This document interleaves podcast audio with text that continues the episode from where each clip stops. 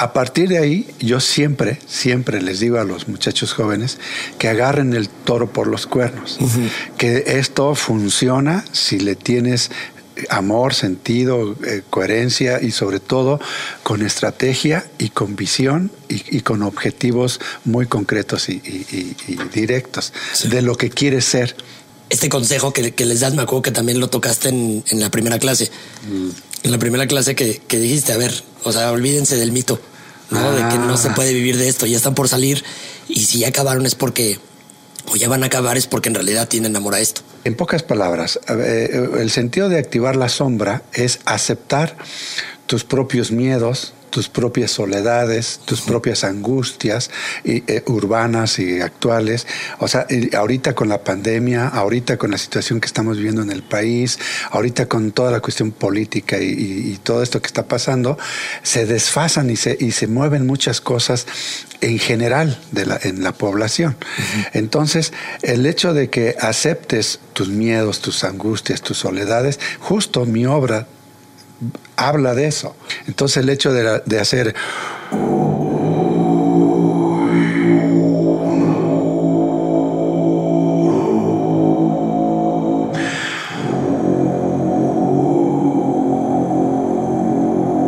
Si te fijas, es una vibración muy baja Que, que, si, si, es muy, muy este, como constante y con cierto ritmo, este sí te empieza a meter como en ondas mucho más profundas.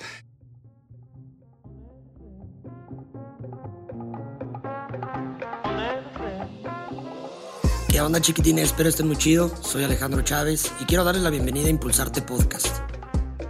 Un podcast dedicado al fácil entendimiento del arte, pláticas divertidas con personas que yo considero que son excelentes artistas y mejores seres humanos. Y pues nada, espero lo disfruten.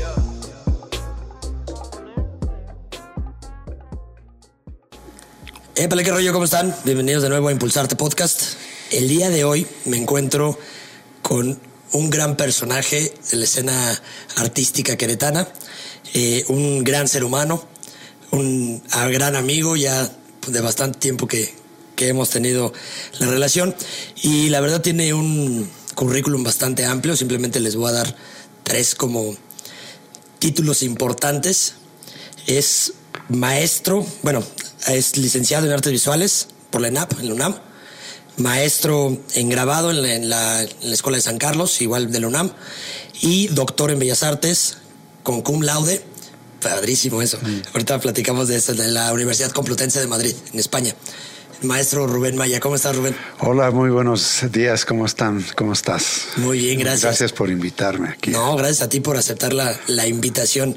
Ya lo tenía planeado, pero pues era poquito a poquito también irme soltando a ah, muy bien. Cómo, cómo, hablar para no también quedar aquí como medio, no, muy bien, medio, medio menzón. Bien, muy bien. Mi querido Rubén, platícanos. La verdad, yo he tenido muchísimas ganas de platicar. Hemos trabajamos un rato en conjunto en tu taller de grabado recién, recién abriste y desde, desde ese entonces tengo bastantes preguntas de tu obra, personales un poco, este, pero vamos a empezar, digo, como, como, como debe de ser, ¿no? Del principio. Empiezas tu, tu gusto por, por el arte. Lo, lo, estaba, lo estaba escuchando que empezó mucho por el paisaje pero el, paisaje en, desde la admiración, ¿no? Eh, eres de Huimilpan, del, municipio de Huimilpan, aquí en el estado de Querétaro, y tiene un paisaje pues un poco diferente a, la capital. Así ¿no? Bastante. El, frío que se siente, este, la neblina que baja en las montañas. ¿Cómo, ¿Cómo crees que haya influido o sea, eso a decidirte ser artista? Sí, bueno, pues Fíjate que sí, la, definitivamente en los primeros años de producción, cuando estaba en la, en la ENAP, ahora FAD de la UNAM, este, eh, una de las cuestiones que, como todo estudiante que buscamos como ese sentido de identidad artística o plástica, ¿sí? este, eh, había un cierto sentido de nostalgia por algo que yo no sabía qué era y que ya con el pasar del tiempo me di cuenta que era justo por Huimilpan, ¿no? Justo por los años, digamos, de, niñez que pasé ahí. Y, tiene que ver con lo que mencionaste, que Huimilpan tiene una, un paisaje distinto al semidesierto de, lo que es la capital, centro de Querétaro y un poquito más al norte. Es más de montaña, es un clima más de montaña y lógicamente es más alto, es más frío, es más, eh, o sea, siempre es distinto, ¿no? Entonces yo crecí en una zona de Huimilpan, donde está cerca del Picacho, cerca del Cuate, cerca de, este, de la zona arbolada con la frontera con Michoacán, que es donde están las lagunas de Servín, ahí cerquita de la Beata, eh, o sea, en pocas palabras nací en La Joya, que es ya frontera con Amialco. De hecho, la frontera casi pasaba por nuestra casa, o sea, de, límite de Amialco y Querétaro. Entonces, este, que en ese tiempo era Camino Real. Entonces, esos paisajes que mis abuelos tenían ahí las milpas, e íbamos a caminar al Montoso, a, a, las montañas, y siempre recuerdo que, que, era esa, esa, sensación como de, de, frío, como tú bien dijiste, de la neblina que baja en las mañanas, y que, y que y en invierno cuando cuando se, el, el, agua se cristaliza y se vuelve como un cristal, ahora sí que, y me encantaba ir a romperlo en, los, en el río, en los, en los charcos, así que se hacían y todo. Entonces, este, y, y toda esa, y los animales de mi papá, que, que, bueno, había alguien que los cuidaba, pero nosotros de niños pues, nos llevaban a, para no, andar ahí de latosa. Entonces, este, todo eso nos, nos, este, no sé, para mí fue importante y esa nostalgia de la tierra ya en el proceso de educación, cuando yo estaba yo en sentido de búsqueda de identidad, este, fue bien importante, pero nunca lo plasmé, digamos, en el sentido del paisaje. Sí comencé como todo mundo bueno, que nos enseñan a hacer paisaje o a copiar paisaje. En ese tiempo, no fue en la universidad, sino antes, en la secundaria. Sí y en la preparatoria que hacía ese tipo de, de, ejercicios como para ver tus habilidades y todas cosas. Entonces, y con el tiempo se fue mimetizando con el deseo o el sentido concepto, sentido concepto de nostalgia, y entonces ya se activó en los proyectos o en la obra que fui haciendo, ya ahora sí, como digamos de forma entre comillas más seria, eh, en la universidad. Y fue ahí que se activó toda esa parte de conexión de el, el, este, el, la nostalgia de Wimilpan con, ahora sí, con Rubén Maya, el que, el que se fue a estudiar a, la Ciudad de México y el que estaba buscando su identidad plástica a través de, de proyectos que tuvieran que ver con el sentido de, de lo prehispánico y, lo, y lo contemporáneo, pero desde un punto de vista lógicamente de sincretismo, este, llevado con la, el sentido del nostálgico de, la, de la propia historia personal eh, o familiar. Y tiene que ver mucho también, digo, mucha de tu obra, en su mayoría tocas temas del psique, ¿no? Sí. Trae una influencia de Carl Jung y de eso nos lo vamos a ver un poquito más adelante para platicarlo un poquito más a detalle de los arquetipos que te gusta y que tú escogiste la sombra en su mayoría, ¿no? Pero lo, lo que está padrísimo es el sentimiento de nostalgia, como es lo que te ha llevado a generar, ¿no? A generar propuestas. ¿Te acuerdas el punto en el que estabas en, ya decidiéndote ir a la Ciudad de México para, para ir a estudiar profesionalmente artes visuales? ¿Te acuerdas de ese momento? ¿Cómo, ¿Cómo fue? ¿En qué momento dijiste, vámonos? Eh, bueno, eh, debo confesar que mi papá nos llevó, yo tenía cuatro años cuando nos llevó. Entonces, este, en realidad soy, digamos, nunca he perdido la identidad queretana y siempre defiendo mi queretanidad. Eh, porque pues, fueron los, los años más importantes, digamos, de infancia de mi vida, allá en Huimilpan. Y debo confesar que yo la ciudad de Querétaro la conocí hasta como por los 21 años o 22. O sea, yo no, siempre era Huimilpan, Ciudad de México, Huimilpan. Nunca, o sea, nunca Nunca venimos a las, nunca nos trajeron a la ciudad de Querétaro. Entonces un día estaba, ya estaba, creo que ya estaba saliendo de la universidad y si, si no es que ya había salido. Y este, y un día dije, oye, pero yo no, yo soy queretano y no conozco la capital del estado. sí, sí. Entonces me vine, me acuerdo que me vine en camión en ese tiempo, pues estaba yo era estudiante así. Y me encantó tanto, dije, pero ¿cómo es posible? En ese tiempo era como en los 80 y, no sé, un 87 por ahí. Eh, todavía la ciudad no es como ahora. Estaba todavía de blanco, casi toda blanca. Era, todavía se dormían todo el mundo a las nueve de la noche. Era como, como lo que hablábamos, perdón que te interrumpa, pero era lo que hablábamos como de Mérida, ¿no? Que ahorita está como del estilo. Sí, sí. Así en blanco y. Sí, sí, bueno, Mérida, sí. Pero este, a lo que voy es de que era otro Querétaro y todavía se, se, separaba eh, los días para comer, o sea, de que era como de, creo que era, los horarios eran como de, de 9 a, a, 1 y luego se paraba y se regresaba a las 5, a las 4 y se, se salía a las 8. Entonces era otro Querétaro. Entonces me encantó, parecía un pueblito del sur de España, así todo blanco, de la, ahí por Cadaqués o de ese tipo de lugar, digo, perdón, Cadaqués no, Cáceres, de, de, de, del sur de España, y, entonces, y las placitas y todo. Entonces, para mí fue un, un redescubrimiento del, del, de Querétaro. Entonces ya fue cuando por, por, un amigo regresamos y conocimos ahí a mi estimado amigo actual y siempre este Juan Antonio Isla, que en ese tiempo era secretario de, de Cultura, y, bueno, secretario de Educación y de, y de Cultura, y, y se hizo la primera exposición en la Galería Libertad y en la Galería León Felipe de la maestra Adelita, que estaba en 5 de mayo, que era uh, así muy, muy famosa en su tiempo.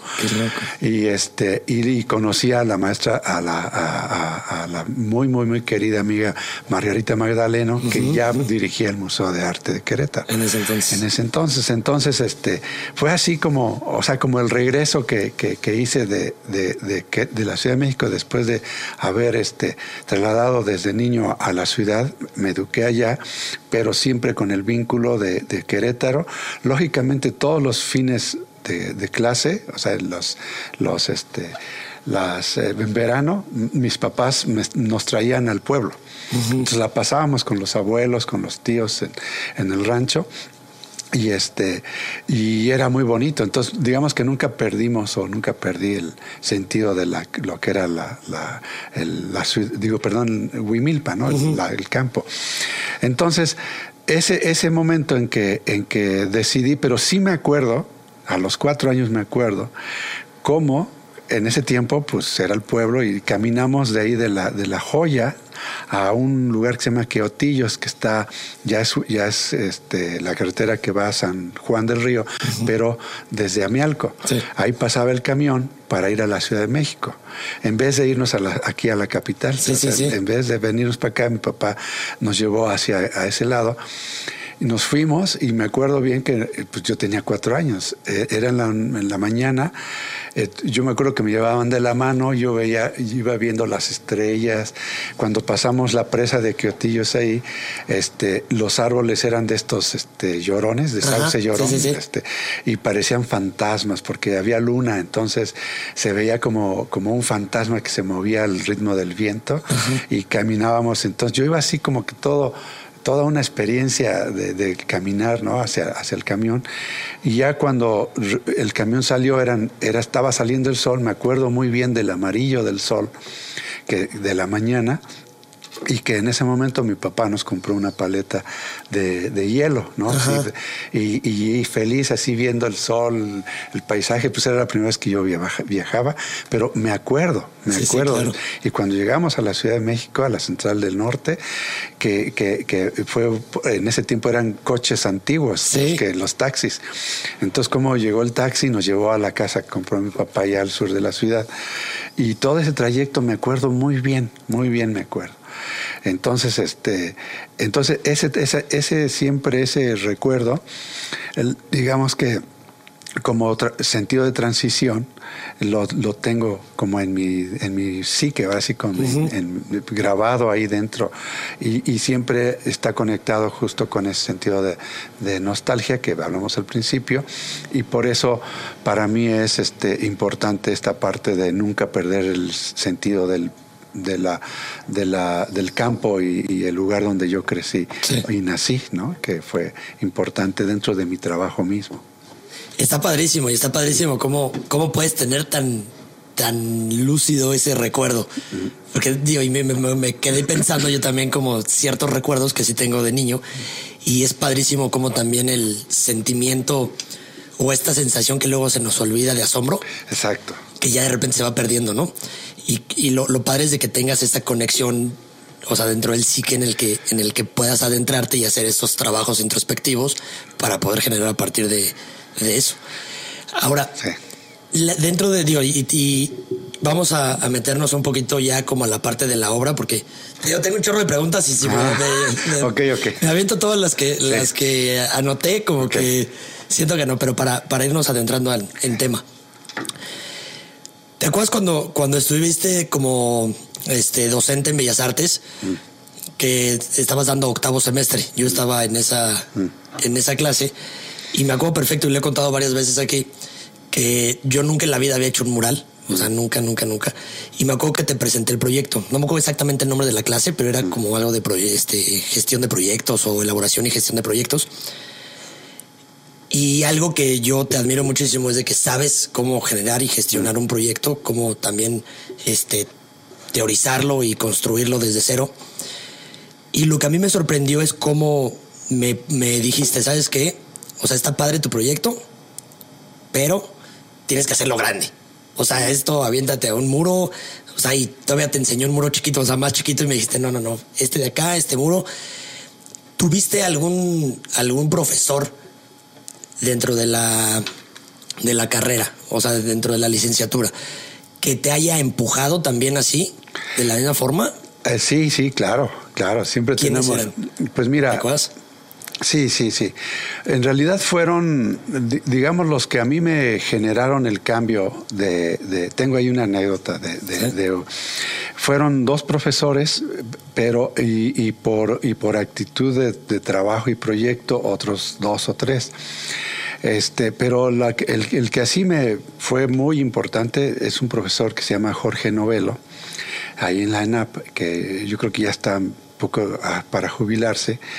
Y, este, y me acuerdo que un día yo, yo estaba, iba como en segundo semestre o tercero, no me acuerdo pero me entró esa duda de si hacer seguir en, la, en, artes visuales o cambiarme a diseño gráfico por el mito este de que diseño gráfico tenía más recursos como para sobrevivir y, artes visuales era como más difícil, de contra corriente. Entonces me acuerdo que iba, estaba en el, en el, este, en el patio de la ENAP eh, este, y, y me vio y me dice, ¿qué te pasa? ¿por qué estás como triste, como raro? Le digo, no, pues es que estoy pensando que no sé si es. Dice, dice a ver, vente, vamos a platicar. Y yo mi, mi, problema era de, que, de cómo iba a sobrevivir, o sea, de que si, iba, si la carrera me iba a dar para vivir. Ese era mi cuestionamiento. Entonces me dice, mira, a ver, dice, si, tú haces tu trabajo y te dedicas, y, o sea, me echó todo un sentido, dice, tú puedes ser hasta multimillonario. Me dice, ve a Tamayo, ve a Toledo. O sea, vea, me dio ejemplos de los grandes artistas. Son, viven como reyes, o sea, ganan muy bien, tienen su prestigio, todo, o sea, me dio todo un sentido. Me dice, así que si tú te gusta y si tú crees en esto, échale todas las ganas, sé constante, sé así, así, así, y, este, y, te va a ir muy bien. Entonces eso, esa plática que me dio, a mí me, me, me, me dijo, va, órale.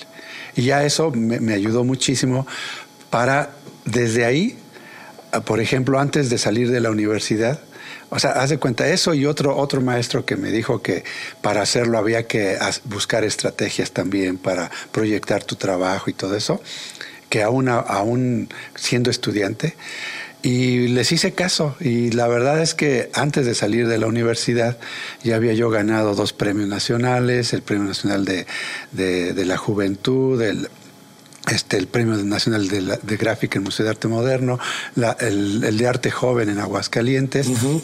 Y este ya había empezado a exponer, o sea, ya, ya y de hecho por eso la universidad me dio la medalla Gabino Barreda, que se la da, se supone que eh, se llama al, mérito universitario. Entonces, este, eh, y, o sea, me sirvió, o sea, me, me cambió la actitud y el y la y el ambigüedad o el miedo más que este y sobre todo la, eh, la el, el, sentido de no de saber si de no saber si sí seguir o, o, cambiar de rumbo. A partir de ahí, yo siempre, siempre les digo a los muchachos jóvenes que agarren el toro por los cuernos, que esto funciona si le tienes amor, sentido, eh, coherencia y sobre todo con estrategia y con visión y, con objetivos muy concretos y, directos de lo que quieres ser de aquí a, tantos años o en tu vida futura, ¿no?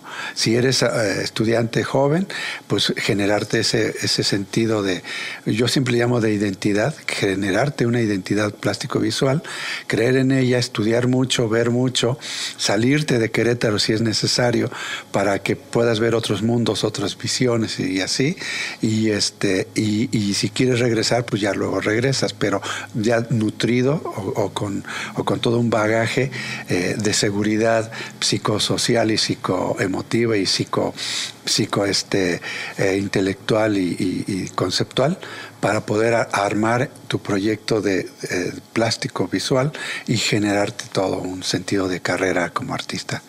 plástico. Me acuerdo que, y me acuerdo perfecto que, que más o menos parafraseando por, por, por este este consejo que, les das, me acuerdo que también lo tocaste en, la primera clase. Mm. En la primera clase que, dijiste, a ver, o sea, olvídense del mito, ¿no? De que no se ah. puede vivir de esto, ya están por salir y si ya acabaron es porque, o ya van a acabar es porque en realidad tienen amor a esto. Ah, sí, te acuerdas. Sí, sí, sí, es que te digo. Y es que está padrísimo porque te, soy muy sincero. O sea, yo, y digo, tú lo, tú lo sabías que yo desde el principio, pues no, y desde que entré a la carrera no buscaba la parte creativa. Ah. O sea, no, no buscaba crear eh, per se como una, una pieza bidimensional o tridimensional, sino ser este gestor en el que puede crear ciertas experiencias y crear también la, la forma de ver al artista de diferentes mm. lados, ¿no? Mm, Entonces, eso pues a mí me, me, llamó mucho la atención y es algo que pues yo lo veo y digo, a través de la venta, obviamente, mm. es más fácil, por así ponerlo, este, vender una pieza, ¿no? Que, que, en realidad producirla desde cero y después venderla. Sí. Es un poquito, siento, digo, lo, lo veo que es un poquito menos complicado, mm. pero al final de cuentas también tienes que tener un ojo para que pues, sepas hacia dónde vas y con qué línea quieres ir para, para hacer tus ventas, ¿no? Y conectar también con, con esto. ¿Te acuerdas el, la, la primera pieza que vendiste o la primera serie que fue? Ah, buena pregunta, porque no, no me voy a acordar. este. Alguna que, que, tú digas, sabes que esta es la que yo me acuerdo que, que fue y me. y qué sensación tuviste, ¿no? ¿Tuviste mucha alegría o fue como se malbarató? Porque digo, ya ves que, que la, también dentro de la universidad, pues luego, como leí luego la parte como foránea en la, que tú estás ahí, que digo, estabas viviendo allá, ¿no? Eh, Sí, sí, sí, siempre, de alguna manera siempre he estado, de hecho vivo, sigo viviendo allá, pero, o sea, allá y acá, sí. desde hace muchos años allá y acá.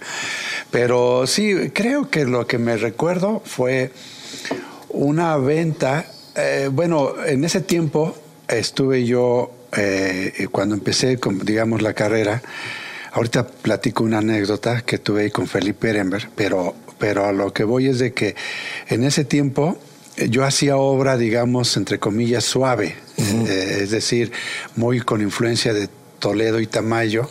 Entonces, mucha, inclusive hasta mucha gente pensaba que yo era oaxaqueño.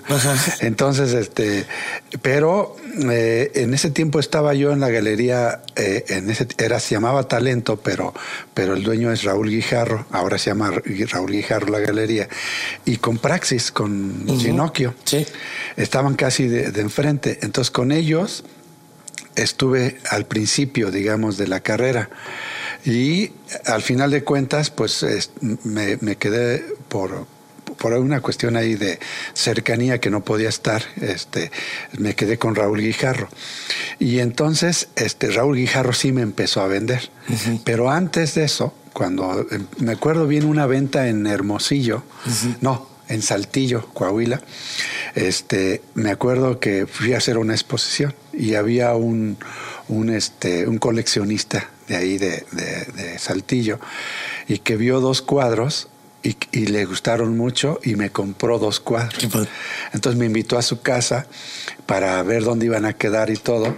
Y esa es, digamos, la venta que ahorita, ahorita me acuerdo que fue como muy satisfactoria. Y ahí lo enlazo con el comentario de Felipe Ehrenberg de, la, de la anécdota. De, digamos, yo cuando salí de la universidad tuve la suerte de que eh, este, me invitaron a hacer, cura, a trabajar en el Museo Nacional de la Estampa. este, al principio, como guía de, verano, era un curso de, guía para los niños y para las personas del museo. ¿no? Pero en ese tiempo la directora, la subdirectora cambió eh, este, a directora y me invitó a trabajar al museo. Y yo como apenas estaba saliendo de la universidad dije, ay, pues sí, está padre tener un trabajo en el museo y en Bellas Artes y así, ¿no? Entonces, ahí duré como dos años. Este, pero me, estaba empezando a dar cuenta de que llegaba cansado, todo el día era, era promover a los artistas y yo no podía promoverme por ética. Porque yo era, trabajaba ahí. Entonces yo decía, no, yo no quiero promover a los artistas, yo quiero que me promuevas a mí como artista, ¿no? Y estaba yo en ese dilema cuando una vez eh, eh, se, organizó una instalación de Felipe Ehrenberg, no sé si lo conozcas o si lo conozcan, este, que es uno de los padres del arte conceptual en México, de los grandes este, iniciadores del, de todo lo que es el arte contemporáneo y conceptual en México, con, con los grupos. Y este, entonces me acuerdo que estábamos este, haciendo la, su instalación. Yo, yo me quedé con él porque pues, los custodios y el museógrafo ven la hora y checan y, se van. Entonces pues, yo como responsable, ya en ese tiempo ya era curador yo. Ok. Ya era curador del museo. ¿Y qué edad tenías? ¿Te acuerdas más o menos? 25, 26 años, sí. Buenísimo. Sí, tenía bien poquitos. Y entonces, este, me, me, acuerdo que estábamos hablando, él estaba en una escalera ahí haciendo unas cosas y, y, estábamos hablando de arte contemporáneo. Y de repente se voltea y me dice, bueno, ¿y tú por qué sabes de esto? Si eres un empleado aquí. Le dije, no, es que yo también soy artista. ¿Y qué haces aquí? Y, y, le digo, no, pues es que tengo que vivir de algo. No, no, no, no. Se bajó de la escalera, me dice, a ver, ¿dónde está tu oficina? Subimos a mi oficina y me echó un rollo o sea, a mí me movió el piso así como un temblor cuando se mueve y que no sabes qué onda. Y me, habló de, las oportunidades de provincia, que los, que los pintores en la Ciudad de México en ese tiempo, ¿eh? este, que todos querían el rollo centralista y que no veían al, al, capital económico que podía haber de ventas en provincia, que, que además las estrategias para proyectarte, para pintar, para todo, en pocas palabras, una plática de una hora, eh, eh, luego la volvió libro. Ahora que se llamó la historia de vivir del digo el arte de vivir del arte. Ajá, sí, sí, sí lo Y este y luego este eso esa plática de ese libro que lo hizo me lo dio a mí en una hora y me lanzó el reto. Me dijo, "Y si tienes porque era muy mal hablado. Y si tienes ta ta ta ta, renuncia mañana mismo y dedícate a lo que te gusta y quieres ser, no te, no te hagas pen Sí, sí, sí, sí. Y entonces este, no, pues a mí me movió tanto al, grado de que a los ocho días yo ya había renunciado al museo y empecé todo en mi proceso ahora sí ya de proyección, de todo, a partir de, ese, de esa cuestión. Qué interesante. Entonces a mí sí, por eso si hablas de maestros, o sea, hubo dos artistas, Felipe Ehrenberg y, este Gustavo Aceves, que fueron a mí los que me movieron y que me, me dieron el empujón, como tú bien lo dices, para, para yo activarme y activar la estrategia para, para vivir de lo que me gusta y de, y de hacerlo no, no dando concesiones, no pintando bonito para que la combine con la sala, sino diciendo qué piensas de la vida, de las cosas, de tu entorno, eh, eh, con, con, con, cuestiones eh, fuertes de confrontación. ¿no? Y por eso desde entonces mi obra sé que mi obra no es fácil, que mi obra siempre busca cuestionar cosas, confrontar cuestiones, este, más no tanto de índole social, sino más internas. Este, entonces, este, eh, y, por eso, aunque vaya contracorriente, la estrategia para vivir, aunque sea contracorriente, tiene que ser una muy específica porque eh, vas en contra de lo bonito, entre comillas, que, es fácil y digerible para la venta o la adquisición de personas que, entre comillas, también no tienen mucha idea de lo que es eh, una pieza con calidad y con todas esas cuestiones. Y que fíjate que está bien interesante y, buenísimo que lo toques porque algo que, es, que hemos tocado mucho con, con diferentes artistas aquí es el hecho de si el artista debe, o sea, tiene un deber ante la sociedad ya sea como en tu caso, por ejemplo, que es más introspectivo, más hacia lo, hacia lo personal, más hacia la inteligencia, más hacia el psique, más hacia los arquetipos, o si simplemente es el deber del artista decorar y dejar algo ahí bonito y tan tan, ¿no? Tú en tu caso, ¿qué crees que si el artista tiene un deber social o no tiene un deber social? el artista por sí mismo ya, ya, ya, ya tiene esa capacidad de poder cuestionar este, cosas que, que, no se, o sea, que, que, que, se crea o que él crea que no están bien, lógicamente usando todo el bagaje histórico, social, cultural, este, porque pues, tú puedes decir que algo está mal, y, pero pues si alguien te cuestiona, ¿por qué? ¿no? Sí, para qué? Y así. Sí, sí, es decir, que, que no es que tenga un deber, o sea, ya por sí mismo lo tiene. Eh, y el artista decide si sí se mete a esos temas de, digamos, por ejemplo, el arte urbano, que comenzó con la parte de, grafitis. O sea, los grafiteros eh, de inicio estaban en contra, estaban, eh, buscaban como agredir a, partir de, la pared o del lugar con, con para darse notar y decir que no estaban de acuerdo por la situación en que se estaba dando. Con el tiempo, lógicamente, el arte urbano ha cambiado.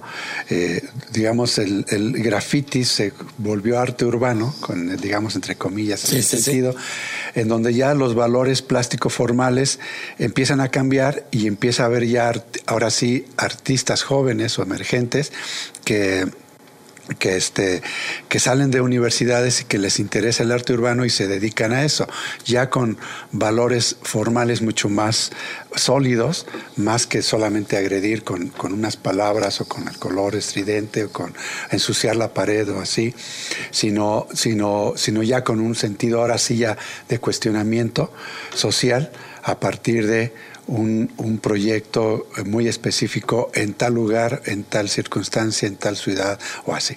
Entonces, pero esa es una posición y eso es y es válido y yo creo que es respetable. Yo siempre he dicho ah, en el en, hay para todos hay solo y cada quien decide por dónde irse. Este, pero a nivel histórico, lógicamente, el artista sí ha tenido y sí tiene un, un sentido de, de, de de confrontación o de, o de entendimiento de que es un, un actor dentro del, del, ente social o del, tejido social este, y cultural que sí, que sí cuestiona y sí dice lo que piensa de su tiempo a partir de su propio planteamiento de, de, su propio interés personal y de cómo lo ve. Entonces, pues no es que haya un deber, el deber está implícito y cada quien decide. Pero, pero este, yo creo que los deberes, o sea, no puedes obligar a nadie, no, no, no debes qué, ¿no? Sí, claro. Cada quien decide y, a partir de eso, pues, pues plantea su, su, su, punto de vista de lo, de lo que no está de acuerdo. ¿No? Entonces, este, en ese caso, pues eh, eh, las tendencias y, el, y el hacia dónde irte, eso ya lo decide cada quien. Cada quien. Y fíjate que eso, o sea, y, va como un poquito de la mano también como la, pregunta que escuché que te, que te, que te hicieron en una entrevista, ¿no? Si el, que es casi casi un buscapiés porque si está complicada del el artista nace o se hace. Entonces también está complicada esa, esa, misma, misma pregunta porque digo, y me gustó mucho tu respuesta, ¿no? Que el artista pues se puede hacer también. Y, y, creo, creo que el hecho de que, de que el artista se vaya haciendo va llevando también y dentro de lo mismo social va llevando un camino y vas generándote tu propia narrativa hacia lo que quieres proyectar, ¿no? Como artista. Entonces tú dices, ok, bueno, yo quiero ser esta persona y no necesariamente tienes que tener el talento este, pues de nacimiento, no innato, así que digas, oye, ¿sabes qué? Pues sí. Entonces, pues bueno. Sí, sí, de, hecho la parte de, por eso yo siempre eh, recomiendo a los que les gusta el arte y no tienen posibilidades, que digamos los que se, se, autonombran empíricos o, o, que, o que lo hacen así por hobby o como sea, que si realmente quieren estar dentro de y, y proponer algo, sí tienen que estudiar, la verdad. Y sí tienen que, por lo menos, si no estudiar formalmente en una universidad, sí leer mucho, ver mucho, ir mucho a, museos, eh, conocer los artistas que, que les llamen la atención, para poder, a partir del conocimiento, de lo mal hecho o de lo buen o de lo bien hecho este, puedan activar su propia talento, su propia capacidad o virtud eh, plástico dibujística o pictórica o como sea. Entonces, a partir de eso, sí se puede generar, aún sin escuela o sin universidad, una identidad. Hay muchos ejemplos en el, en el medio o en el arte, ¿no? Quería escuchar un poquito tu punto de vista de la, de la obra de estos este, creadores. No, no, no me gusta llamarles artistas porque no siento que sea una labor artística lo que estén haciendo, pero de generar esta, digo, para poner un poquito más como el contexto, ¿no? Ahorita en, como, estamos en esta sociedad que todo es tan desechable y todo es tan rápido y todo tienes que estar creando al punto de que los músicos ya no pues ya no generan discos, ¿no? Ya son nada más sencillos y son sencillo tras sencillo tras sencillo tras sencillo. Se convierte lo mismo en cierto punto con algunos artistas o creadores, ¿no? Llega el punto en el mercado en el que se tiene que atender el mercado, que el mercado pues busca y digo, el arte también es el reflejo de la sociedad, ¿no? Y de la misma forma, el comprador, cuando compra algo que es tan desechable, tan rápido de hacer, tan, tan sin sentido sí, y, sin un fondo, se convierte en el reflejo de esa persona. ¿Tú cuál es, cuál es tu, tu postura ante este tipo de, de creaciones que son, pues, por ponerlo como muy pop, pero un pop desechable, no, no algo que te llame. Pero, pero, ¿en qué sentido? ¿En reproducción o, no, no en el, en el, sentido de la obra, de la obra de, de, es que no sé si, si por ejemplo ubicas la obra de este de Alec Monopoly, por ejemplo. Mm. ¿No? Bueno, te lo pongo así como muy sencillo. Tel, todo lo que su tema en sí es, mucho tiene que ver con, el monopoly, ¿no? Tiene que ver con el dinero, tiene que ver con, con el capitalismo, tiene que ver con la acumulación de bienes, tiene que ver con, pero todo a través del muñequito. Ah. Este, y es un, por ejemplo, está atrás un yate, ¿no? Ah. y generando como mucho. Sí, mira, mira, todas son como más tendencias contemporáneas. O sea, son cuestiones. Este, lo que pasa es que ya sí habría que ver la diferencia entre lo, digamos, el sentido de lo contemporáneo como se está dando ahora, eh, lo contemporáneo que era hace 10 años o 20, y, lo moderno y lo tradicional y todo eso. Entonces, este, sí, ya muchas, muchas cuestiones del arte contemporáneo, lógicamente, para muchos ojos, son incomprensibles o son, o son como como que no se entiende, ¿no? Entonces, aquí lo importante, justo lo que acabas de decir, es la estrategia que, lleva, que tuvieron estos artistas para proponer un proyecto así o proponer una obra que cuestione o que diga o que señale, ¿no?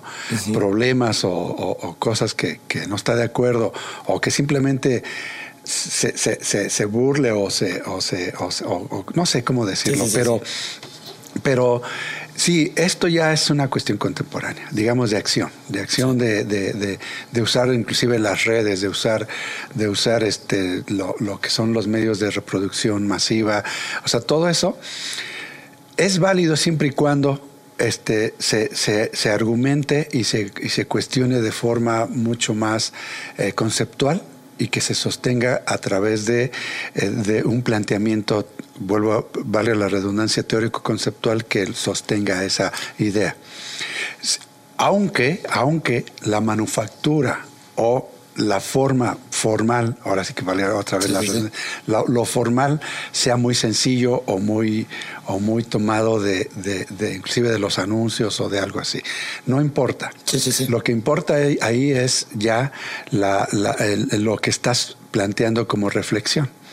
Entonces puede ser válido, sí, puedes estar o no de acuerdo, pero, pero si lo, ya lo legitima un curador o una institución o un museo o, o, una serie de, de, millones de likes o lo como quien ahora, ¿no? Este, pues está generando, es una manera distinta. Yo ni, ni lo califico, o sea, yo ni, eh, ¿cómo te diré? Yo todo eso, cada quien, depende de cómo lo proyecte, este, pues es libre. Puede a mí gustarme o no, puedo estar de acuerdo o no, pero es una realidad. Entonces, y, está en uno si lo acepta o no, o si, o si, o si va de acuerdo o si lo cuestiona. ¿no? Entonces, eh, pero siempre y cuando, yo siempre digo, siempre y cuando esté avalado por plumas o por, o por curadores o por instituciones de, alto nivel o de un buen nivel, eh, pues está bien. Y, y aunque, aunque pueda no gustarte y decir qué es esa cosa, ¿no? Sí, sí, sí. Pero fíjate que está bien, está bien interesante porque en este, en este caso de esta persona, digo, no, y no, no demerito su trabajo porque pues hace lo que hace y tiene lo que tiene gracias a su trabajo, ¿no? Pero se me hace bien interesante porque, por ejemplo, ahorita se acerca, y, y el año pasado, ¿no? Cada diciembre se acerca este Art Week en Miami. Y este, este artista en sus redes sociales, por ejemplo, sube como si él fuera a estar en Arbazo. Y ya ves que Basel, pues es como muy. O sea, es, un círculo muy cerrado. En el que, pues en realidad está en el top del top. Y digo, ya cada quien tendrá sus, este, sus, sus cuestiones ahí de que si están o no están. Pero, por ejemplo, él, a pesar de los, de lo que él vende a través de sus redes sociales, que es este no sé, digo, relojes, joyas caras, este, vehículos, Lamborghinis, Rolls Royce, o sea, cosas que, que pues todo mundo aspira a eso, ¿sabes? Y entonces pues llegan los, los chavitos y yo lo veo aquí gente que aquí en Querétaro, ¿no? Que son a otra cosa, se dedican a otra cosa completamente diferente y ven que eso es lo que funciona y dicen, ok, pues sé dibujar, sé pintar y la gente quiere eso, pero no va a pagar un cuadro de Alec Monopoly de, no sé, 25 mil, 50 mil dólares obviamente pues yo lo puedo hacer aquí y se los puedo vender en 5 mil pesos.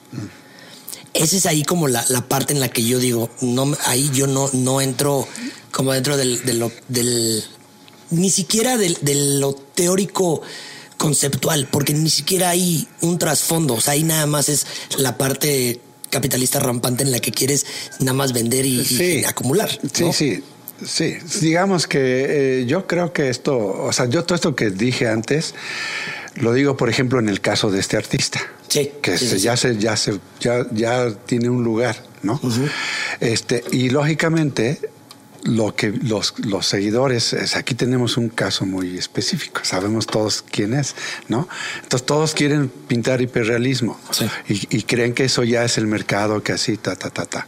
Está bien, está bien, digo, nadie, todos tenemos la libertad y todo así, pero la virtud de, del pintor original, este, eh, muchas veces el que le sigue, el que quiere que, vio la fórmula o que ve el éxito del pintor original o artista original, este, no es lo mismo. Entonces ahí está el, problema de la identidad. Se va más por el rollo del, del mercado, o sea, del éxito de mercado, más que por el sentido de identidad. Entonces eso en realidad es pues desde mi punto de vista, pues no es que esté nulo, sino pues no tiene, pues yo ni le hago caso. Sí, sí, sí, pero yo, yo, ¿no? Pero, pero se vuelve un mercado, se vuelve una influencia, se vuelve una tendencia, lo que quieras llamar.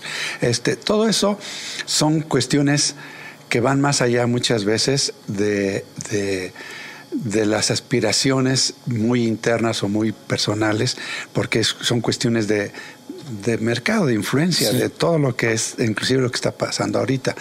Que si es válido o no, pues ya el tiempo lo dirá. De esos seguidores, ¿no? De esos que, copian o que quieren ser como, o que, o que, o que copian la fórmula de, ¿no? Entonces, pero pues está bien, digo, yo, yo, mientras no haya una cuestión de, engaño, O sea, de que, de que, de que den una cosa por otra o de que, o de que se crean una cosa, o que ellos mismos ya crean que son los grandes así. Este, pues eso, eso sí, yo creo que sí no está bien. Y que, y que, y que luego a veces quien compra o que, pues, que no sepa y que haya ese, entre comillas, engaño, o no engaño, sino ese desconocimiento de realmente la importancia de esa pieza o de ese artista o algo así, ¿no? Que vuelvo a decir, ¿eh? Todos tenemos derecho a, hacer nuestros, nuestros esfuerzos para hacer lo que queremos. Pero yo sí creo que el forjarte una identidad muy personal, muy, muy genuina, muy desde ti, sin agarrarte de alguien y sin colgarte de alguien, creo que es lo mejor para, para sostenerte en, el tiempo y en, y en el y en el espacio. De... Y, es, y es que fíjate que sí es bien interesante, y, y, digo, ya no terminé, pero rapidísimo, ya no, para no volvernos a meter, pero este mismo artista del que, del que, del que te digo, o sea, en las ferias importantes no está. Ah, las galerías fuertes no lo llevan. Los, o sea, los que los venden son galerías que son más enfocadas hacia el mercado, ¿no? Que cubren como esa parte de mercado, pero en sí no tiene esta validación que tú dices, ¿no? Que de, los, de los museos o galerías no hay alguien que le diga, oye, ¿sabes qué? El Guggenheim, oye, ven, vamos a hacer una exposición tuya, porque siento que estás haciendo un movimiento o algo. No hay nada de eso. Entonces, pues digo, está, está bien interesante y sí, sí creo que también es muy acertado como lo dices, que es bien importante que nos generemos pues nuestra propia identidad. Y eso es pues a nivel este mundial, ¿no? O sea, se busca que se que sea eso. Y ahora vamos a meternos un poquito a la, a la ya a tu obra y el por qué y el cómo pudiste entender y, y qué fue lo que te motivó. Pudiste entender qué era lo que querías hacer y qué fue lo que te motivó a empezar a trabajar, por ejemplo, con los arquetipos? Mm. Este, ¿De dónde surge? Mm. Pues mira, eh, yo el proceso de mi trabajo tiene que ver inclusive yéndonos otra vez para atrás desde la época en que desde la cuando después de salir de la universidad a mí siempre me interesó el sincretismo entre religioso espiritual casi casi y pues sobre todo de la cultura prehispánica con la religiosa o sea de religiosa católica entonces, porque además pues, soy queretano, no puedo dejar de ser queretano y pues mi familia es súper católica y todo. Entonces, este, y yo pues nací en ese seno, y pero al, ya entender el, el ya cuestionar e, ese, esa, esa, tradición y esa cuestión de, de por qué, por qué no por, lo, por los valores de, de, digamos, espirituales, religiosos prehispánicos en vez de una cultura impuesta, o sea, de religiosa impuesta, eh, a través de la conquista de, en, en, en, 1521, ¿no? este, bueno, en esas, este, eh, eh, a mí me provocó mucha, mucho cuestionamiento, ¿no? Porque además yo sí, de niño era muy religioso. Ah, ¿sí? pues, yo hasta iba a ser sacerdote. Órale. Porque por mi mamá. Entonces, este, pero al ir creciendo, al ir encontrando el conocimiento, al ir eh, entendiendo más como la realidad, digamos, este, más, pues como es, eh, pues empecé a cuestionarme, empecé a, ver otra, otra manera de hacerlo y en mi obra empezó a activarse eso. Ese sentido de sincretismo, hace, ya después, ¿eh? en el principio no, al principio cuestionaba y decía, no, luego ya te das cuenta que ya parte de, de la cultura y, y somos mezcla y todas esas cuestiones, pero sí, sí, de, alguna manera sigue, seguía y sigue, este, eh, eh, para mí, este, dando ese sentido de, de, proyectar desde tu punto de vista qué piensas de eso. Y si tú eres parte de, eh, a partir de lo cultural social, ¿no? Y entonces empecé a activar obra que tenía que ver con eso. Por eso utilicé primero, y decía yo, como la influencia prehispánica a través de la influencia de Tamayo y Toledo. Tamayo el color, Toledo las, las figuras mágicas, extrañas, raras. y, y yo empecé a meter mis personajes, seres humanos, a seres. Y así fue dándose hasta luego eh, trabajé la demencia, luego la, la, también el apocalipsis, luego todos estos temas que eran como complicados, difíciles. Eh, inclusive la locura, ¿no? Así como ente, ente que te lleva, o sea, la adicción que te lleva a la locura y todas esas cuestiones, en pocas palabras, a perder tu identidad como ser humano individual o no. Entonces, este, eh, y, ese tema me llevó justo a la parte de la sombra psíquica y a la parte, como tú bien lo señalaste, del, de la parte oscura de la personalidad que es un, es un concepto junguiano de, de, estudiar, digamos, tu parte interna en relación con todo lo que es, tiene que ver con la intuición y con las afectaciones psicosociales, familiares de, cada uno de nosotros. Y eso activado a un sistema, digamos, de ser, de, general, de como humanidad, como seres humanos o como sociedad, genera justo estos eh, elementos que, se repiten en cualquier cultura y en cualquier, sobre todo la occidental, porque este, eh, que se repiten y que van generando los arquetipos, que van generando toda la parte de ir señalando ciertas esencias, ciertos principios naturales humanos y que van generando también eh, esta parte de, de poder entender a, o poder entenderte a partir de eh, esas acciones de índole general que se repiten en cualquier sociedad, eh, digamos en este caso occidental, que es en la que él se centra, para resolver cuestiones internas. Y combinado con la aceptación, que Freud, por ejemplo, no lo hacía, de, de, otras cosas que, este, que englobaban este, más ese, ese, esa tendencia de estudio de lo que es el arquetipo y lo que es la, la parte de la, de la psique, ¿no? Ay, perdón. Sí, sí, sí, estaba.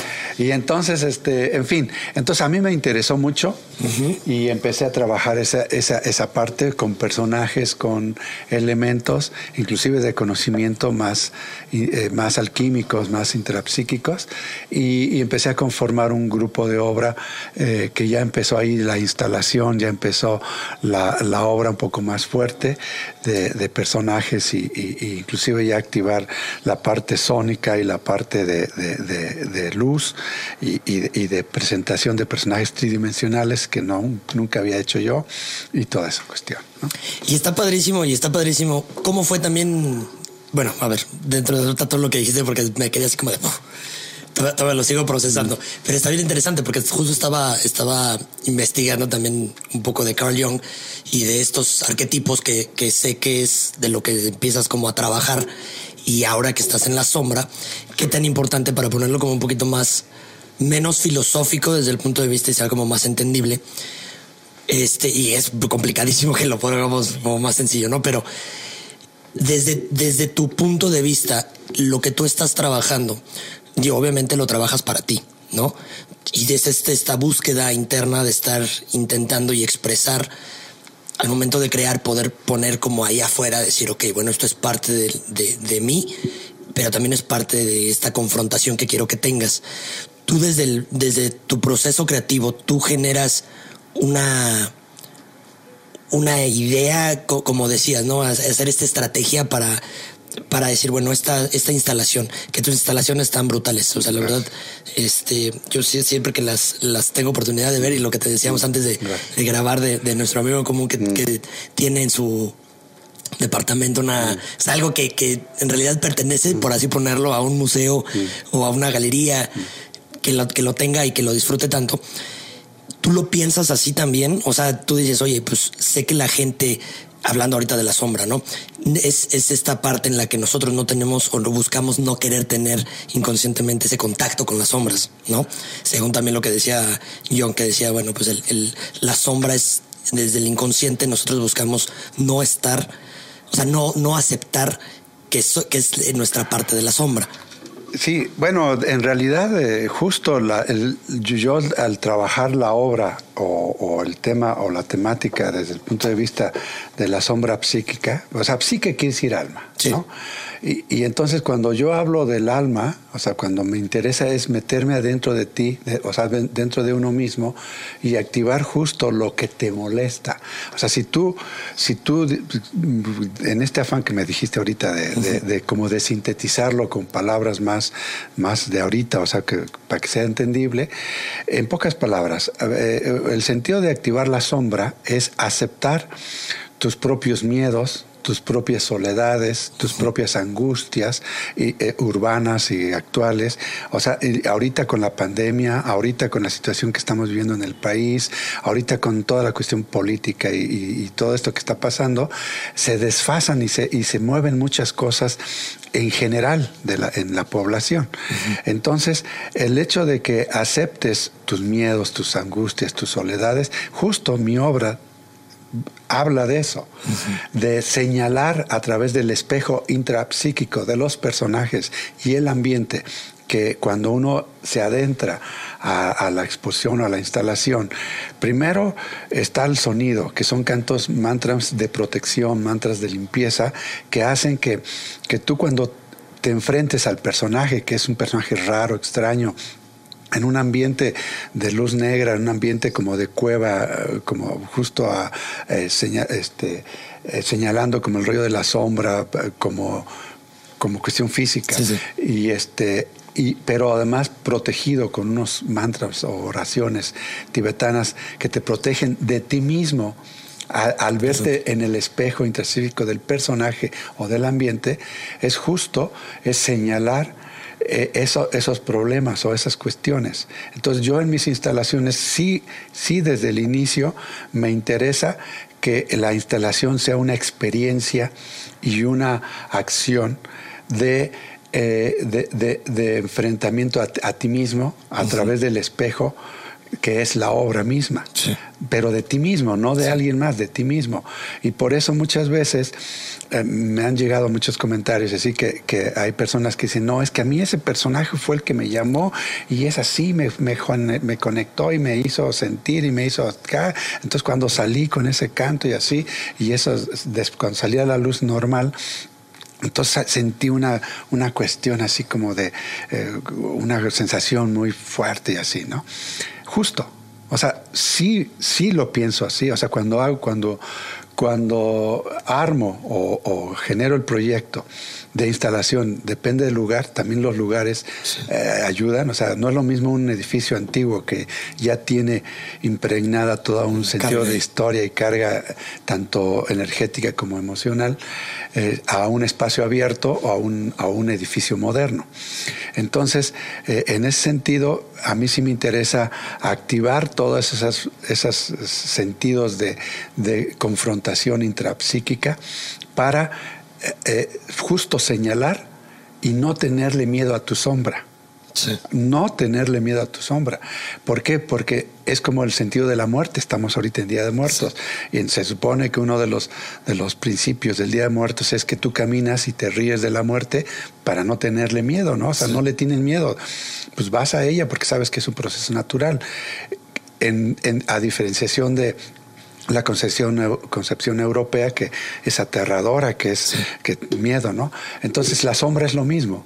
Entre mejor camines en compañía de ella, menos miedo le vas a tener a tu propia soledad, a tu propia angustia, a, a tus propios momentos de complicación, este, inclusive de neurosis, de, de, tus problemas diarios, cotidianos que se, que se den.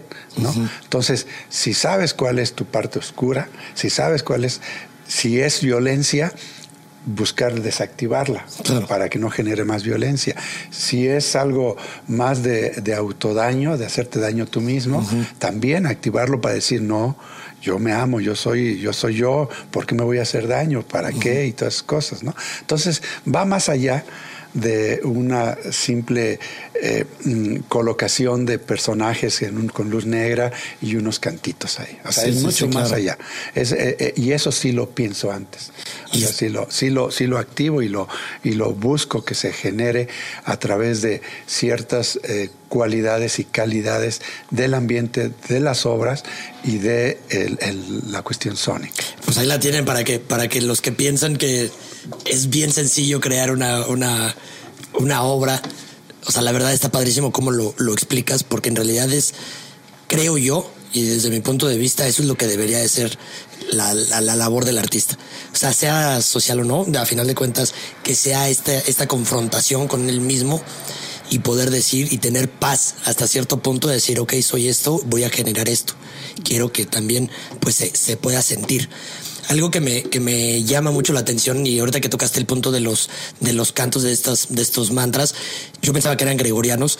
Mm, este, en, este video. Y, y, me acuerdo cuando mi papá me llevó por primera vez a ver una de tus exposiciones, me acuerdo que estabas haciendo una presentación, si no mal recuerdo, fue en el Museo de Arte. En el Museo de Arte o en el Museo de la Ciudad, no me acuerdo, que estabas en una mesa sentado y, Ah, no, fue en el centro de arte. En el centro de arte entonces. Y estabas en la mesa y de repente, pues digo, así como que se hace la presentación de la exposición, se hace aplauden, todo así, padrísimo, y de repente empezaste estos mantras. Sí, sí. Yo en ese entonces, pues digo, yo estaba bien morrillo. Y en ese entonces yo dije, ah, caray, porque imagínate, digo, tienes, o sea, el aspecto también que, tienes es como, mm. o sea, y en ese entonces creo que tenía la barba un poquito más larga, no, si no mal recuerdo.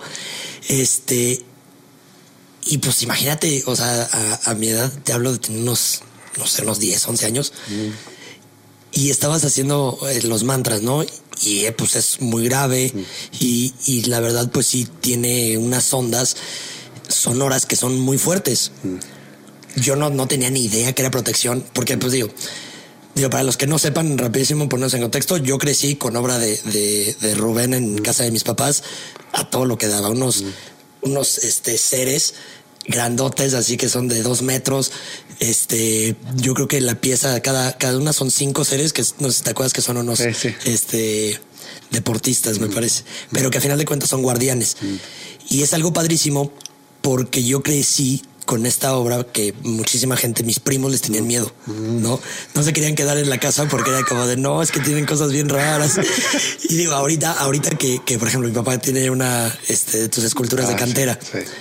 La gente, o sea, los vecinos piensan que adoramos a la Santa Muerte por todo lo que tenemos, ¿sabes? Pero es, es esta parte del espejo que está padrísimo. Yo en ese momento, pues yo no, yo lo veía también como de, ah, caray ¿Qué onda? Me y obviamente también gracias a, que mis papás me explicaron y de qué tratan las piezas, por qué es el arte, o sea, y, las diferentes formas de expresión, se me hace padrísimo. ¿Cómo te adentraste a estos mantras? Que, y, cómo ha sido también esa, esa reacción de la gente cuando escucha una exposición porque pues la escuchas, ¿no? Sí, sí. Bueno, eh, son el, los el sonido son armónicos, son sonidos muy bajos y que justo la intención del sonido bajo es el es la el que te activa como eh, eh, es como un sentido de, de, meterte en un en un en un estado alterado de conciencia, que es lo que hacen todos los cantos, tanto las oraciones en como las musulmanas, como las budistas, o sea, todos, todos los cantos tienen esa función de activar el estado para, eh, eh, para acercarte más en cada cultura y cada religión a Dios, ¿no? O sea, o al ente de Dios. Entonces, eh, tiene esa función, en la vibración. Cada, cada, cada, este, cada cultura lo tiene. Pero en mi caso, al, darme cuenta que podía ser armónicos, digo, yo estudié arte, eh, canto lírico en España, o sea, ópera. Eso me ayudó a, la cuestión del aire y, impostar la voz y todas las cuestiones. Pero, pero el armónico no, no utiliza, es otra forma de, activar el sonido. Entonces el hecho de, de hacer...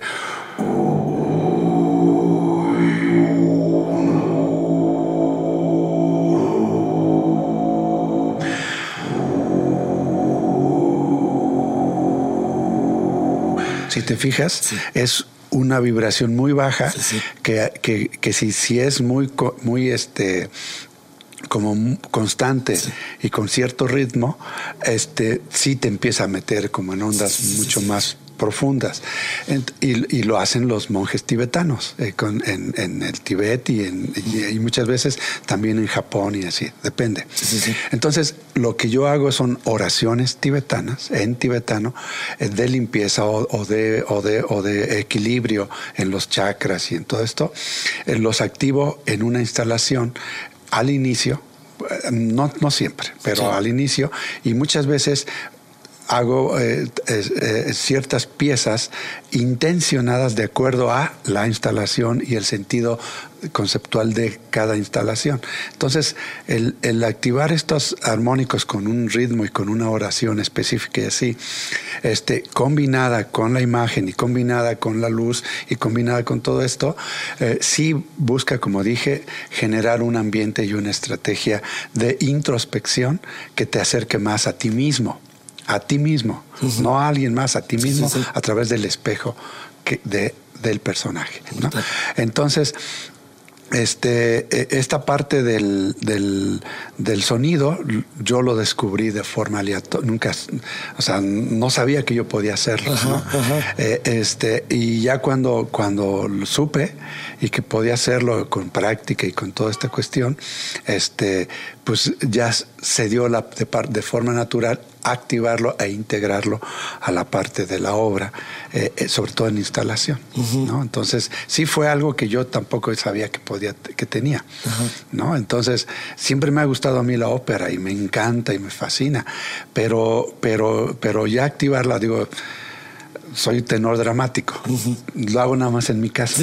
No, no, no, lo hago para mí. Pero no, pero no, no, busco ni, ni, conciertos ni nada. Lo hago para mí. Pero eso me dio pauta para entender y saber que podía hacer armónicos. límites hacia Exactamente.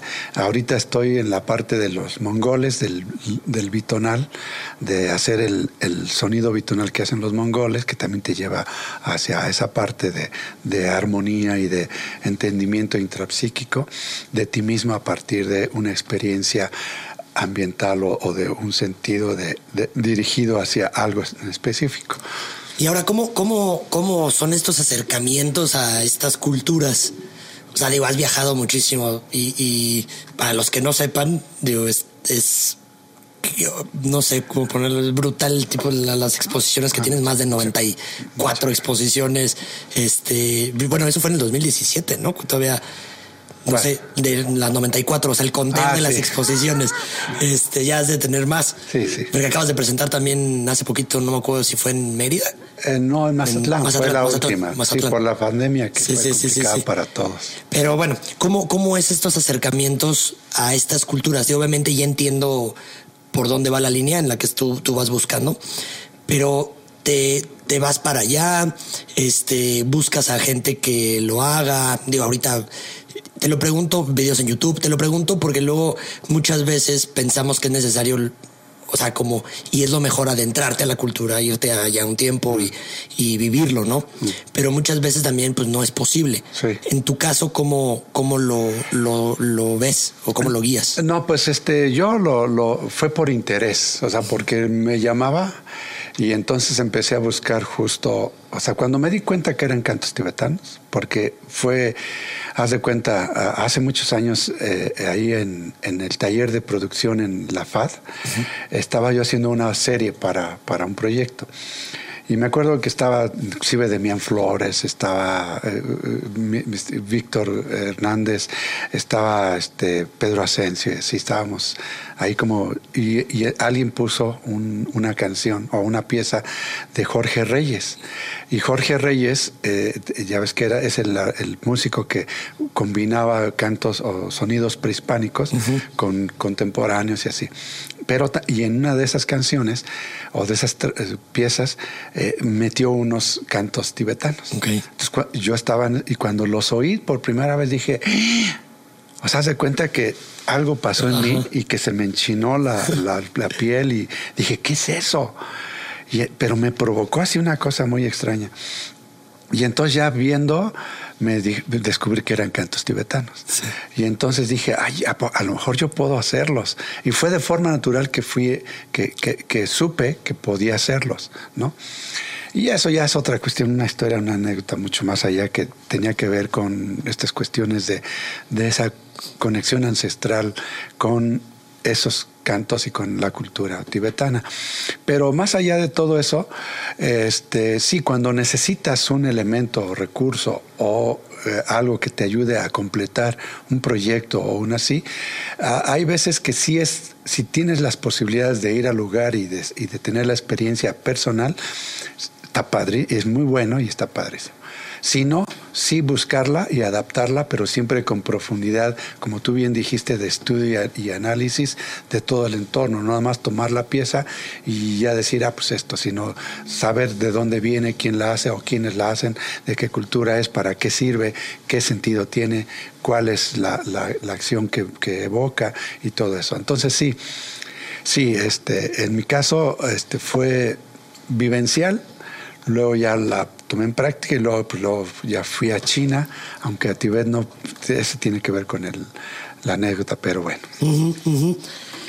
Oye, mi querido Rubén, está, todo, todo cada que, que hablas me quedo así ah. como pensando, así, todavía está mi ardilla todavía rebobinando así de todo lo que, lo que vas diciendo, pero está, está bien padre.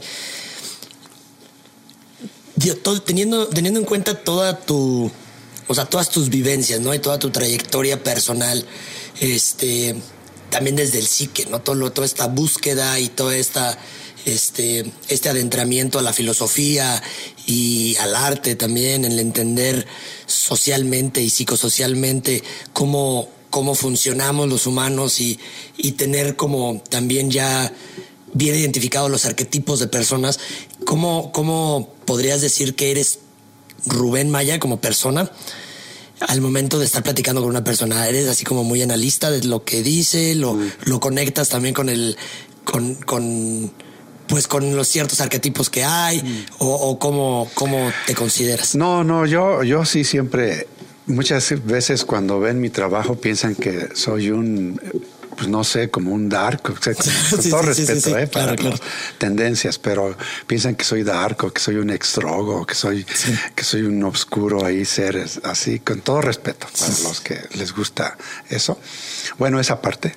Este, eh, no, no. Yo, yo suelo, suelo, en mi vida cotidiana, suelo ser una persona normal, cotidiana, medio fresa hasta a veces. este, pero, pero, pero este, eh, digamos que yo sí diferencio, porque para mí la obra, mi trabajo, eh, sí tiene que ver con una acción catártica.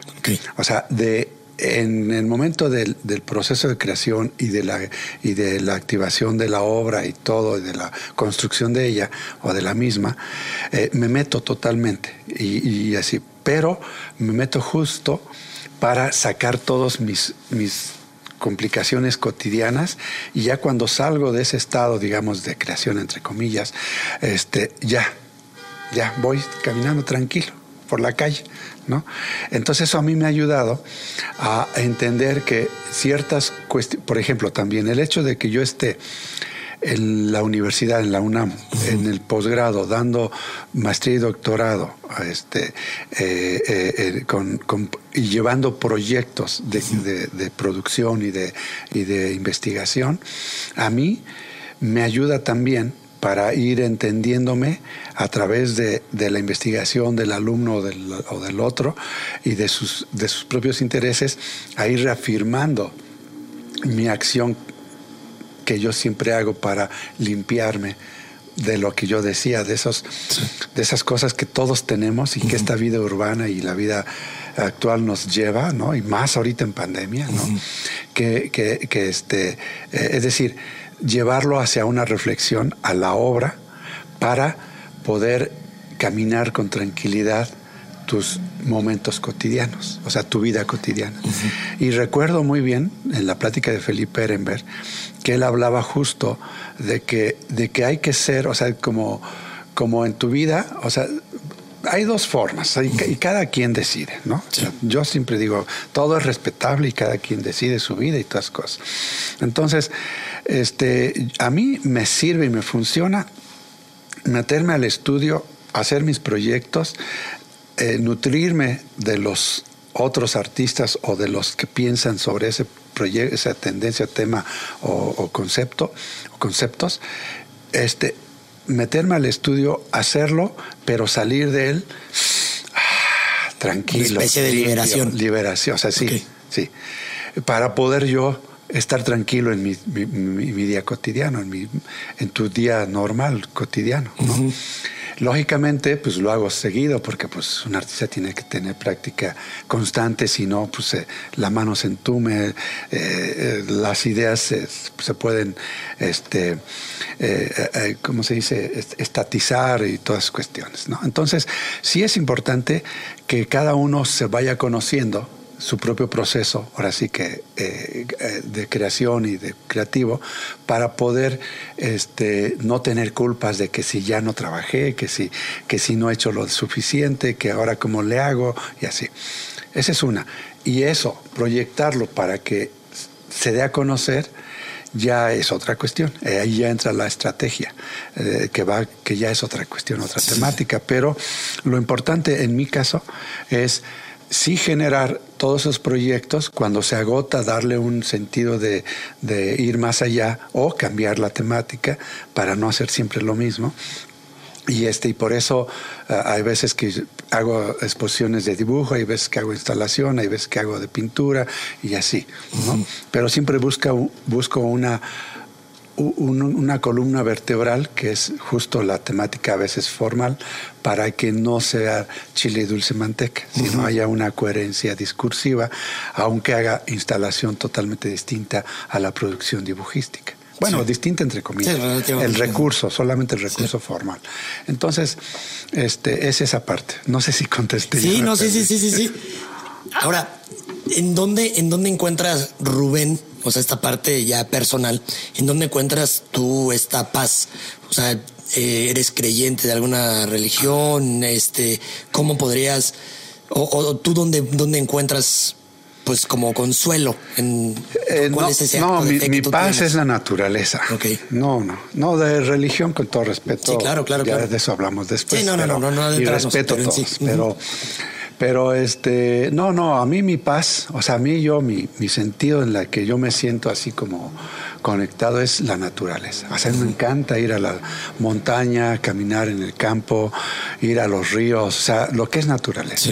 Yo, yo soy feliz total, total, total cuando te olvidas de la ciudad, cuando te olvidas de los problemas cotidianos y te vas a sentar debajo de un árbol o miras un paisaje maravilloso o caminas una montaña o, te subes a un árbol o cosas de ese tipo. O sea, yo ahorita digo, tengo la fortuna de conseguir un terreno interesante en Wimilpan y voy a limpiarlo, hoy me subo a mis árboles y asientos y ahora que es época de lluvias a, ver cómo corre el agua en los riachuelos y, sentarte en el pasto o mirar, no sé, no sé, todo eso a mí es lo que me da sentido de vida, ¿no? Independientemente de afrontar los problemas urbanos, culturales, sociales que trato en mi temática. Pero por eso mi obra eh, es una cosa y yo siempre digo que saliendo de mi obra está conectada, ¿eh? no quiere decir que estoy alejado ni que, ni que está separado,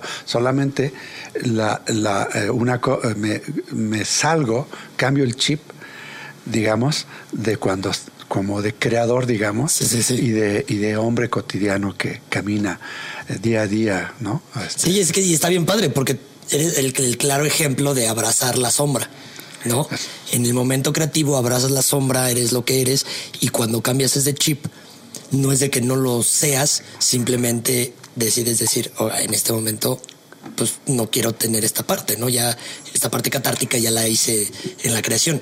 Y fíjate que también hablando de eso de la naturaleza, se me hace bien interesante que lo digas porque me acuerdo cuando recién estaba remodelando en el taller, mm. este, en la parte de atrás que decías, o sea, me acuerdo con así tu expresión que dijiste, es que este árbol, un gran árbol grandote, este árbol y las plantas aquí va a quedar padrísimo porque es donde voy a poder salir a respirar. Mm. Sí, se me hace, se me hace bien interesante y padrísimo cómo puede, cómo luego se nos olvida que también la conexión que tenemos con la naturaleza es lo que nos puede dar la misma paz. Así es. Al final de cuentas, todo se, todo se, se resume a que somos parte de la naturaleza y que desafortunadamente todos sabemos que últimamente nos la estamos acabando. O sea, la cultura occidental y muchas de las acciones políticos, sociales, económicas están llevándose pues la naturaleza, ¿no?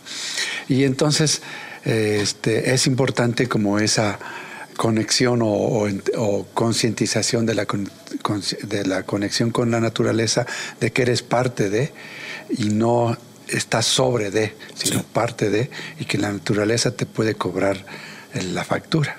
Entonces, en ese sentido, sí, este, eso es, si la pregunta era, ¿qué es lo que a mí me hace sentirme tranquilo y así, pues es la naturaleza y cualquier árbol que haya por ahí. Yo amo los árboles, se me hacen como como el sentido de vida, ¿no? su fortaleza, su, su, sombra, su, su, ir para arriba, ¿no? aunque también van para abajo para afianzarse, se sostienen, pero sostienen la maravilla que es lo de su conexión con el universo, el aire, el sol, el agua, el viento, todo. ¿no? Padrísimo. Sí. Padrísimo.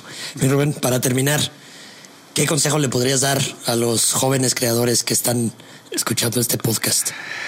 Pues eh, siempre eh, lo, yo creo que es bien, bien, bien, bien importante este, ser honestos consigo mismos, no irse con, las falsas o, los, este, las falsas proyecciones. Este, y si, si eres honesto contigo mismo y ves que lo que te gusta o lo que te interesa está, es muy complicado, no tenerle miedo a, meterte a cuestiones complicadas de cuestionamiento social, de cuestionamiento eh, cultural, de lo que sea, y o de simple o, también de simple eh, placer estético de, pintar o de grabar o de pensar a través de una instalación o algún objeto.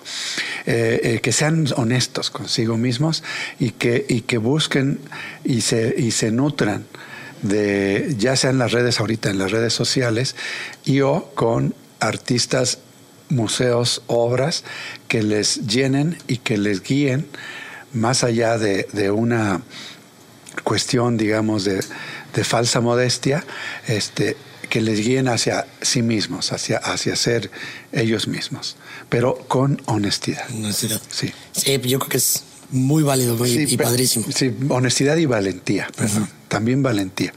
Se necesita mucho ser valiente para enfrentarte a los problemas cuando se activan desde el punto de vista de contra, ir a contracorriente o cuestionar o confrontar, si es que es eso. Si no, simplemente dejarte y llevar, pero siempre desde la honestidad de ti mismo, de que eso es exactamente lo que quieres, sin influencia de un, de un, de un espejismo de éxito, de, de una tendencia lo que sea. Sí, sí, sí. No, pues qué, gran consejo. Yo creo que todos los que lo están escuchando van a les va, les va, les vas a mover el piso igual que te lo movieron a ti cuando, cuando estabas ahí en, la universidad. Mi querido Rubén, te agradezco muchísimo por pues encantado, ya si quieren por ahí seguir las redes, pues ya sabes. Sí, no, de hecho, página es, para allá. Mi página es rubenmaya.com, así. Este, eh, estoy en Instagram como Rubén Maya M y Facebook Rubén Maya Moreno. Ahí si, si quieren, con todo gusto, ahí estamos. Sí, de todas maneras se las vamos a poner para que lo, para que lo sigan, porque la verdad sí tienen que, que darse un clavado en la obra del, del doctor, porque la verdad es brutal. Les, les digo, yo crecí con, con obra de, de Rubén y no tienen idea. Cada vez más personas y que, que voy conociendo de mi edad se, se les llama muchísimo tu obra. Mm, Creo que también ya se está quitando estos sesgos que vamos, que, nos vamos desarrollando y que estaban como antes muy marcados en el hecho de la obra y que era lo diabólico y lo que, que si el artista es un adicto a algo porque tiene esta forma de, expresarse, ¿no? Y, y, y lo padre también es el hecho de que cada vez vamos entendiendo más que podemos ir abrazando nuestra sombra y, y el artista tiene la capacidad de poder describirlo y poder dibujarlo. Entonces, yo creo que eso es lo que está bien, bien importante en, lo que vamos viendo de las piezas y de tu piezas. muchas gracias. No, pues sí, este eh, es importante toda esa parte de nutrirse y de, y de, y de, de estar con uno mismo a través de eso. Y te agradezco mucho la, la No, invitación. muchísimas gracias, la verdad, por, por darte la vuelta. Y pues ya se la saben, este, compártanlo para que más gente conozca este proyecto, conozca la obra del maestro, que pues digo, la verdad es más fácil que te conozcan a ti que este proyecto, que está padrísimo, pero muchísimas gracias en verdad. Muchas gracias a ti. Que les vaya muy Gracias. chido. Cuídense mucho. Hasta luego. Bye bye.